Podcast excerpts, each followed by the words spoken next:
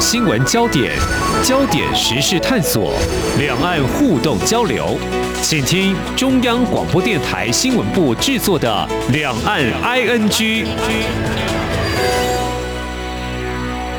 大家好，我是宛如。今天是八月二号，星期一。一个星期的开始呢，很多人可能会上班之前有那种 Blue Monday，就是心情不太好的感觉。但是这个礼拜不太一样，因为呢，我们台湾民众刚刚度过一个让人振奋的一个周末。嗯，我们要来今天的节目谈到的是二零二零东京奥运，七月二十三号登场。那台湾呢，到目前为止，我们只能说到目前啊，因为奖牌还是持续在这个进账的。好，在宛如录音的时候呢，今天台湾中华代表队拿下了两面金牌、四面银牌、四面铜牌，诶，这是一个有史以来最好的成绩。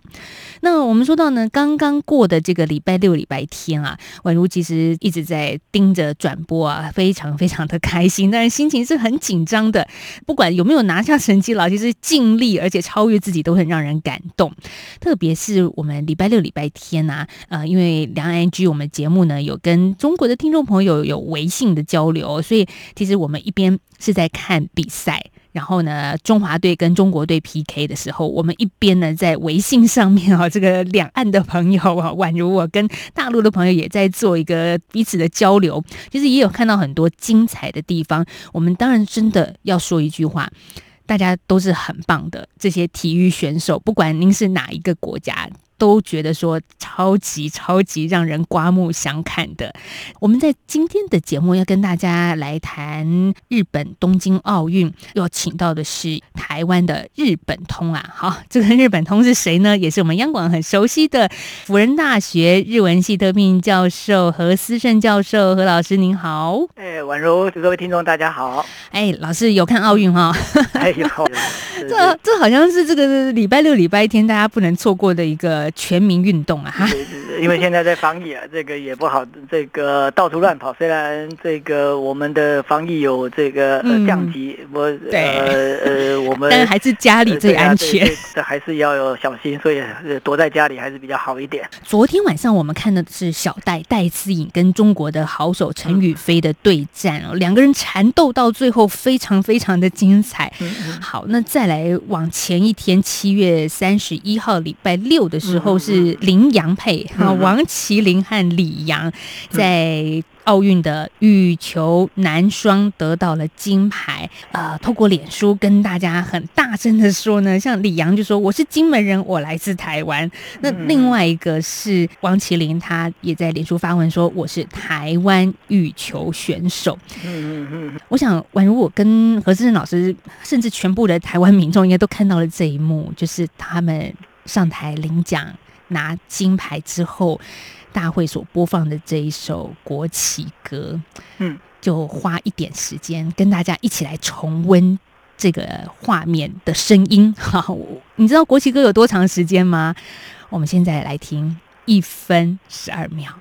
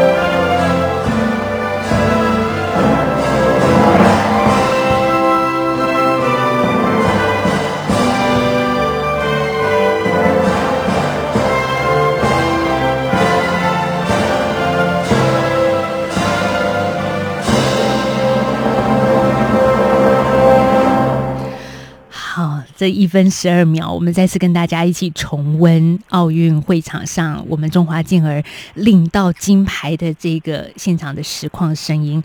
嗯，再次听宛如还是觉得蛮感动的。在录音之前，跟何老师有稍微聊一下。我们跟国旗哥的渊源是什么呢？像宛如我自己十五到十九岁的时候，其实跟何思珍老师是在同一所学校就学。好，但年份是差很多啦，哈，嗯，但是呢，宛如在这所学校就学的时候，我就是个棋手，哈，就是每天呢升旗降旗的时候，我都要去那边升国旗降旗，所以国旗歌在我年轻的时候是有很深沉的一个记忆在心里的。对何老师来说呢，其实国旗歌真的好久好久没听到了，对不对？呃，对啊，我想在现在我们。呃，除了元旦嘛，对不对？那个像元旦这升旗的时候，这个很多呃很多人这个会。会不睡觉，然后到、哦、呃呃我们总统府的这个广场啊，这个去等待黎明破晓，然后呃在每一年开始的时候，那那青天白日满地红的国旗这第一次在这个总统府的旗杆上升的升起。但是那个时候，我想这个是一般的这个呃听友哈呃印象比较深的。不过这个在大陆的听众。呃，除非在那个时候你有到台湾来观光，或者是在台湾的陆生，嗯、很多陆生也会跑去啊。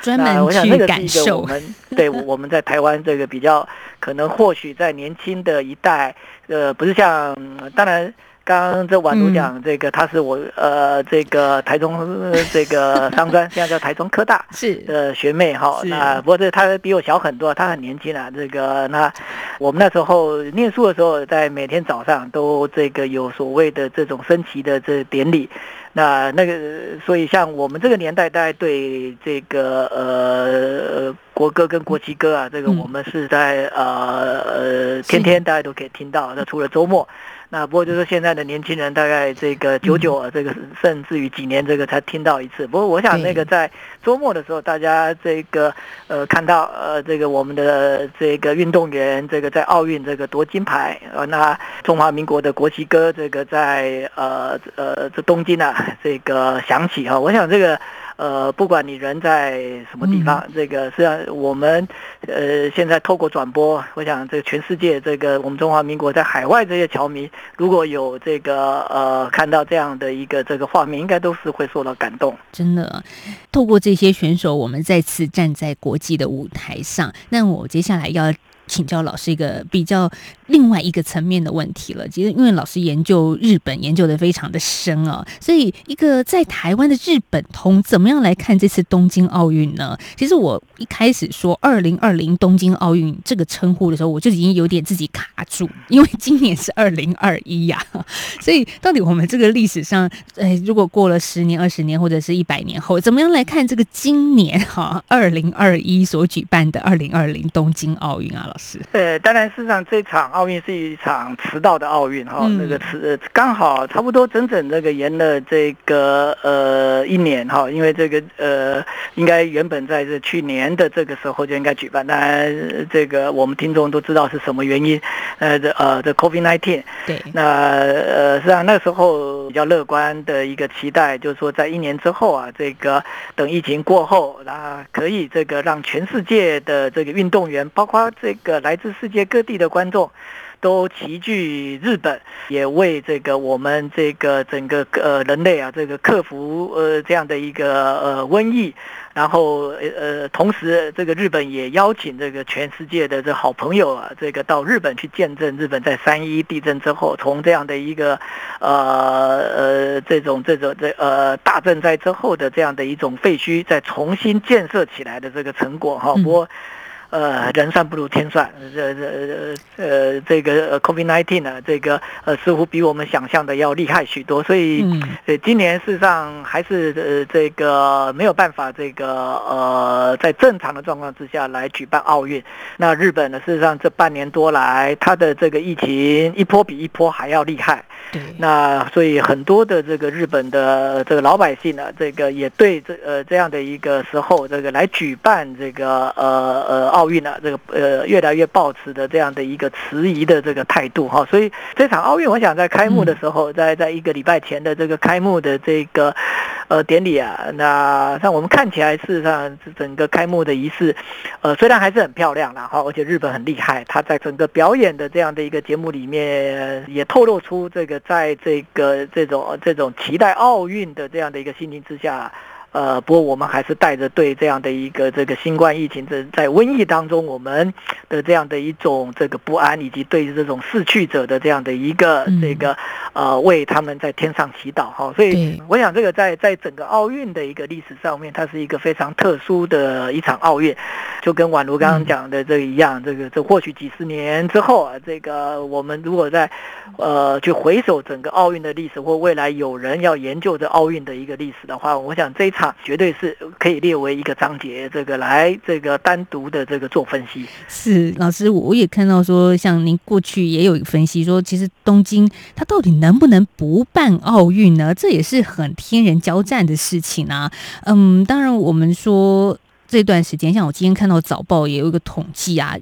奥运八号要闭幕，但是其实这一段时间，日本各地的疫情是持续的升温呢。嗯、东京连续五天新增了三千多例的病例，现在都破四千了，破四千了，天哪！这个对，而且这个很多的人是比较悲观，是啊，认为就是说在闭幕之前。呃，可能可以看到五这个数字，但 但我们祝福日本，我这个 我们希望不要这样子，对那个整个这个疫情不要这个在这段时间啊这个扩大。对，那不过日本事实上这个呃呃，在这在这个礼拜哈，整个疫情大概一路的从三千，然后走到四千，那整个日本事实上每天的这个染疫人数是破一万。那那这个几乎是从这个去年年初，呃，这个整个跟着 COVID-19 进到日本之后，然后这个他们在整个这个每天染疫的人数的统的统计上面的一个新高。那所以事实上，这个他们呃，现在东京虽然在举办奥运，不过同时的，他们也是在一个这个所谓的紧急事态，嗯，而且是第四次实施紧急事态，而且今天就在我们录音的这个当下，日本他决定，因为这个整个日本呢，这个他们呃似乎这个不呃，并不是只有在东京或首都圈这个地方这个染有疫情的这个扩大的这个迹象，在全日本事实上都特别在都会区都有这样的一个这。一个呃现象，所以他们决定了这个扩大这个呃所谓的紧急事态。那不过就是说在，在在奥运呃举办的同时啊，这个呃遇到这种情况，当然对菅义伟来讲，这个是很麻烦也很难堪了，啊。那那那那，但不过就是刚刚的宛如说的，这场奥运可不可以不办？哦，那当然这个事实上，如果真的要不办的话，对不对？如果日本这个呃很斩钉截铁的这个拒绝这个 IOC，当然也可以。不过这个或许这个也不是，就是说这个像一般这个，呃，像有些人这个就就就就认为，就是说是 IOC 是绑架的这个日本哈，呃，这个呃，不过这菅义伟事实上在奥运开幕之前也跳出来这个呃澄清这样的一个说法，他认为就是说这场奥运基本上这个呃是这呃日本自己想办，换言之就是说如果日本自己不想办的话，没有人可以逼日本办。嗯，那那那不过就是说。如果我们单纯的就这个整个这样的一个这个呃呃这合约的这种精神上来看的话，确实，因为这场奥运基本上是当时这个呃之前的首相这个安倍首相哈，这个安倍首相他这个千辛万苦去争取到的哈。那所以从日本的这个立场上来看的话，像我们我们如果回想去年日本要宣布要延期的话。那当然，他们也有一段的这样的一种民意的这种酝酿。那时候，这日本这个也，呃，有了呃有有有越来越多的声音认为，就是在去年的这个这个夏天，似乎不太适合办奥运。然后，但是日本始终这个不松口。当时的这个安倍首相这个也守口如瓶，因为实际上从日本的角度来看的话，这场奥运既然是日本自己争取来的。然后，所以如果这个这个呃，IOC 或者是呃这个很多的国家这个没有喊出要停办的话，日本不好主动说停办。可是老师，我们也看到，在日本举办奥运之前，其实有超过六成的民意是反对举办东京奥运的。那在面对这样子的一个压力之下，日本政府还是办了，硬着头皮就是要办下去。他怎么样来面对这样这样的民意内部的这种声浪呢？好，那奥运当然现在是办了，但是对于菅义伟内阁是不是也造成一个具有杀伤力的一个影响呢？我们这时候先休息一下，下个阶段我们再来请何思胜老师来为听众朋友详细的解析。大家好，我是于中仁医师。高龄年长者如果感染 COVID-19，较易产生严重并发症或死亡。为了保护家中长辈，请符合接种顺序的长者尽快接种疫苗。如果最近身体有状况或慢性病情不稳定，请在身体状况较稳定后再安排接种。也请多观察长辈接种后是否有不适反应。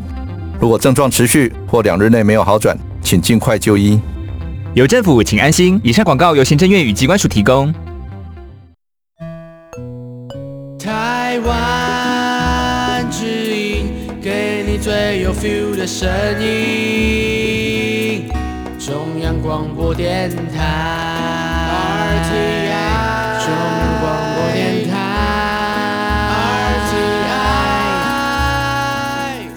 您现在所听到的是两岸 ING 节目，我是宛如。这个节目呢，从每个礼拜一到礼拜五的晚上六点到六点半播出。我们想跟听众朋友来谈谈这次的东京奥运，从一个台湾日本通的角度来看看。诶，除了体育赛事之外，其实还有日本内部的情绪也很值得大家一起来观察。所以今天我们访问到的是福仁大学何思胜教授，来。何老师，日本现在的内部是不是有点像是炸锅的感觉呢？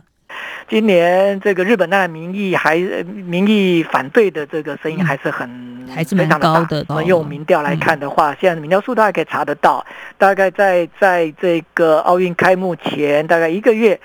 呃，几乎到了七成的人反对，而且在街头有很多的人，事实上用行动去反对这一场这个奥运。甚至在东京都之的这个呃这地方的这个议会选举的时候，事实上这个议题也成为东京都议会选举的一个主轴。那当时的这个呃都民优先党就是这个呃 Koike。呃，先生就是这个呃东呃东京都知事这个小池百合子啊，这个他他创的这个都民优先党，他的一个选举的主轴就讲了这个，就是说，当然他们也没有说反对，可是他们呃这这当时就主张，如果要办的话，就是要空场举办这个奥运，就是不要有观众了。那所以那个。这个呃呃这样的一件事情，当然我们可以从日本的民意可以听得出来，日本民意是认为是不妥的。不过就是说这个呃呃一样的这个状况，就是说日本不能够主动说不办，所以那日本大家也在听呢，也在等啊，有没有其他的国家这个跳出来说，那我们今年呃就不办了，然后是不是就把这一届奥运给停掉了？那似乎也没有，这除了北韩，对不对？除了北韩，他说不参加，那没有一个国家说不说不参加。所以日本也不能说啊。那 IOC 也就是奥林匹克委员会，其实也就是看着吧，就是日本就就这样子顺着办下去吧。对，而且这对 IOC 来讲的话，这个我们如果讲的比较直接一点哈，有没有观众，没有门票收入，这个对他这个根本是这个无关轻重。最主要的是有很多的这个 sponsor，对不对？赞助这场奥运，他有这个呃，这有这有商业的利益考量的。对对，I O，但是呃，这个话说回来，I O C，呃，当然他有他的这样的一个这种这种收入上面的考量。不过我们不要忘记哦，I O C 其实旗下有很多的这样的一种各个这个体育单项。那他们基本上在举办一些所谓的世界杯 或世界锦标赛的时候，基本上这个也要也要这个从这个 IOC 那边去得到一些这个 financial aid。那所以就是如果 IOC 不办这场奥运的话，对他们的这个财务来讲，当然会形成一个很大的一个压力。我们也可以看到，在过去一年来，整个这个国际呃的这种体育单项，当然受疫情影响也。也是这个非常非常关键的一件事情。不过就是说，因为奥运延了一年，那这笔这笔款项这个也没有这个进来，所以这个在很多的这样的一个这国际单项的运动里的这个协会也受到了经费比较这个紧张的这样的一个这个呃影响。那所以就是说，这场奥运这个呃，如果说从整个全世界的这样的一种体育的这种发展，或是运动员的这个生涯来讲的话，呃，似乎这个停办对他们的影响真的很大，好，那所以就是说，这个最后这个 IOC 的这个考量这个一些状况之后，这还是这决定办，哈，那那那不过就日本。日本始终这种就是认为，就是说，在这个节骨眼，在现在的疫情这么这么困难的状况之下，对不对？那那你还要办这个事情哈？这有一点点是哪壶不开提哪壶。所以日本民意，呃，可能一直到今天，我想这个我们可以看到，就是说在东京，呃，目前呃这个还那还是有人在街头上面哈，这个在这个拿着大声公，大声的这个对这个举办的场地这个喊话，就是说请他们这个就这个是不是把这呃把现在举办当中的这个奥运 suspend。那这个事实上，在整个这个运动场馆这个里面，因为那个是这个呃呃可以啊这个打开的这样的一个巨蛋哈，那所以事实上声音都传到了这样的一个呃会场当中。那在这个会场里面的这个很多的这个国家的队职官或者运动员，事实上也也可以啊清楚的听到这个场外这些这个反对这个奥运的这些日本人这些东京市民，那他们的一个呼声。不过现在我想。呃，只剩下一个礼拜。那我不认为，就是这场奥运会因为疫情而停下来。嗯，真的是两样情啦。就是我们夺牌，我们的运动选手表现很好，我们很开心。可是我们其实镁光灯在台湾的新闻比较少一点，去聚焦到场外这些抗议的人士。那今天也听何时正老师的一个讲解题，其实也能够了解说，在此时此刻，真的如果是东京的人，如果是反对、希望奥运停办的这一些人，他们的心情又是什么？所以啊。如果老师我们说到菅义伟好了，他不能不办，他继续办下去，那其实办下去也对他的一个内阁支持度整个影响很大。但我又想了，如果我们这样子持续办到八月八号，好圆满的落幕了，这是不是也可以挽回一点他的一个声望呢？实际上八月八号啊，还还接着有跟这个奥运一样形态的这个帕运要登场了。这个因为每年这个是一个这个的为这些这个身障者哈，这个用用类似奥运的这个形式，在奥运之后再办一场所谓的这个 Paralympic，就是这个我们中文把它呃翻成，呃其实我认为应该翻成叫做帕运啊，不要把他们叫有有一个翻译我不太喜欢，就是残障奥运。那那那那我希望这个我们两岸的听众朋友都不要。用这样的一个名词哈，我们用帕运。那这帕运也其实也为期两个礼拜，但是这个就是说，现在以东京的疫情上来看的话，我认为奥运办完的机会很大哈。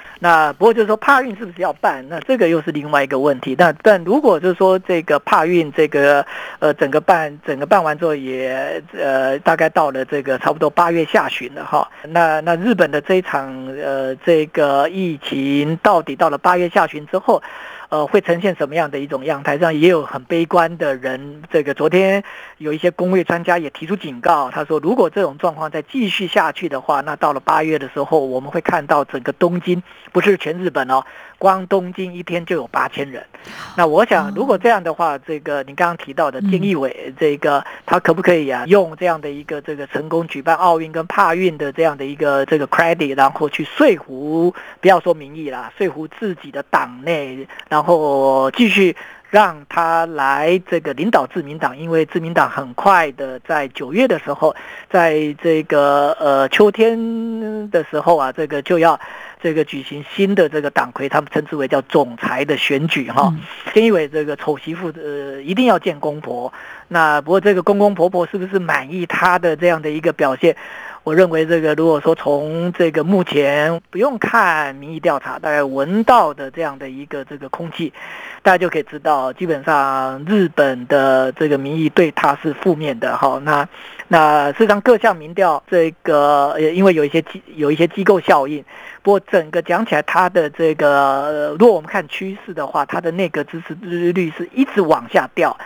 所以菅义伟基本上他跟这个过去的这个呃这个安倍不太一样，安倍事实上就是说，当然他的民调会有高高低，但他始终可以 keep 在一定的这样的一个水平上面。换言之，就是说安倍具有一种这个所谓的这种内阁支持度的这样的一种保温的效果。可是菅菅义伟似乎没有，菅义伟这个从一开始的时候，事实上他。他的起手式还不错哦，因为他出身一个这个等于是基层，他跟过去出身派系的这些人不一样，他的故事蛮励志的，所以开始的时候，这个日本的日本的民意也对他是有所期待，他的这个呃那个支持度一开始的时候事实上是将差不多七成，可是。每次调查，每次的就往下走，一直到现在最低的大概剩下百分之二十五啊。那那那对他好一点的，大概差不多百分之三十几，差不多在呃，但是也都不到百分之三十五，大概是二十五到三十五中间百分之十这样跳。所以就是说，如果说从这个数字上来看的话，呃，自民党啊，这个我认为他们认真的在思考一件事情啊，他们不会全党就一人呐、啊，然后这个用我们台湾这个选举里面，呃，前两年这个我们比较熟悉就全党就一人。不会，因为日本这个，我想这个他们，呃，这个自民党是一个这样的一个这个有历史的一个政党哈，那他们在党里面基本上也人才辈出，实际上有很多的人都足堪大任，而且他们也跃跃欲试。再下来，我想很快的，日本他们的这个几个大的这个派阀，啊、这个三头大概就要决定一件事情，就是要不要继续支持这个。在差不多这个不到一年前，他们在派系的妥协之下所共同支持的这个菅义伟，他们是不是还要再继续支持？当然这里面有一有有比较大的这个山头，当然是这个安倍前首相他自己所属的这样的一个这个细田派。那当然还有这个麻生太郎，这也是一个这个重要的一个指标。那当然，这个还有一个，就是说，这个像二阶，这个他目前是自民党的这个干事长等等这些人，那他是不是继续的愿意支持啊？这个让这呃菅义伟续投，因为不要忘记了，就是说，